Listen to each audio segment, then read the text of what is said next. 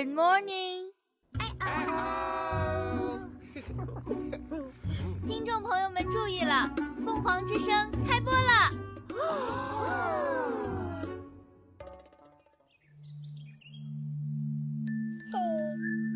The voice of the phoenix, the magnificent voice in here.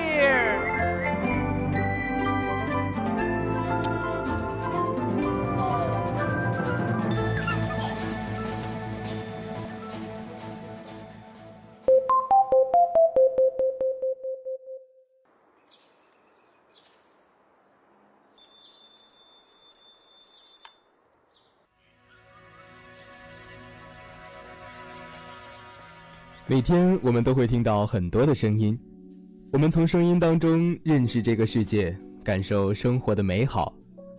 但有时声音太多，难免会扰乱自己的内心。可从现在起，你不必担心，你所听到的，你所看到的，通通由我来诠释。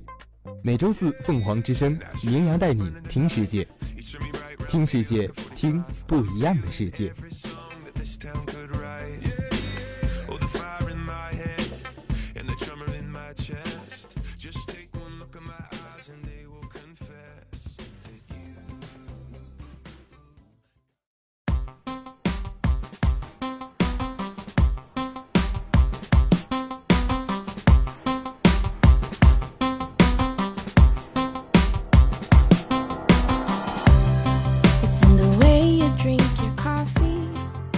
Hello，各位听众朋友们，大家早上好！您现在收听到的是大连艺术学院广播电视台凤凰之声，这里是每周四都会与您准时见面的听世界。大家好，我是明阳。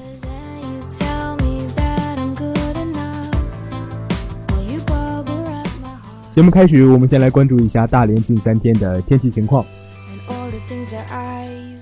今天是三月十六号，星期四，晴天，最高温度十四度，最低温度二度。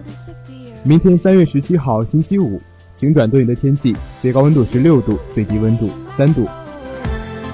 后天三月十八号星期六，晴转多云的天气，最高温度十五度，最低温度一度。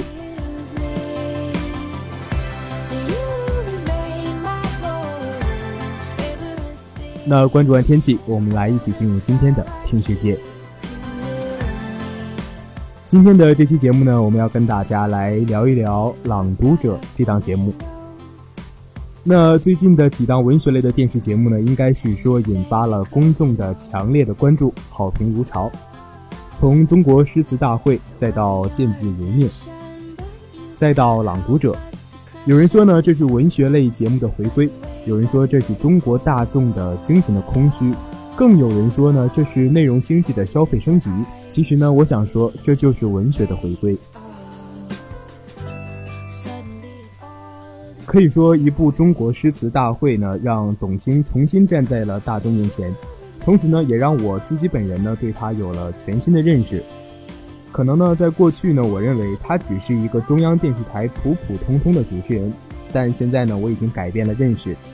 他主持了中国诗词大会，又独自一人主办了《朗读者》，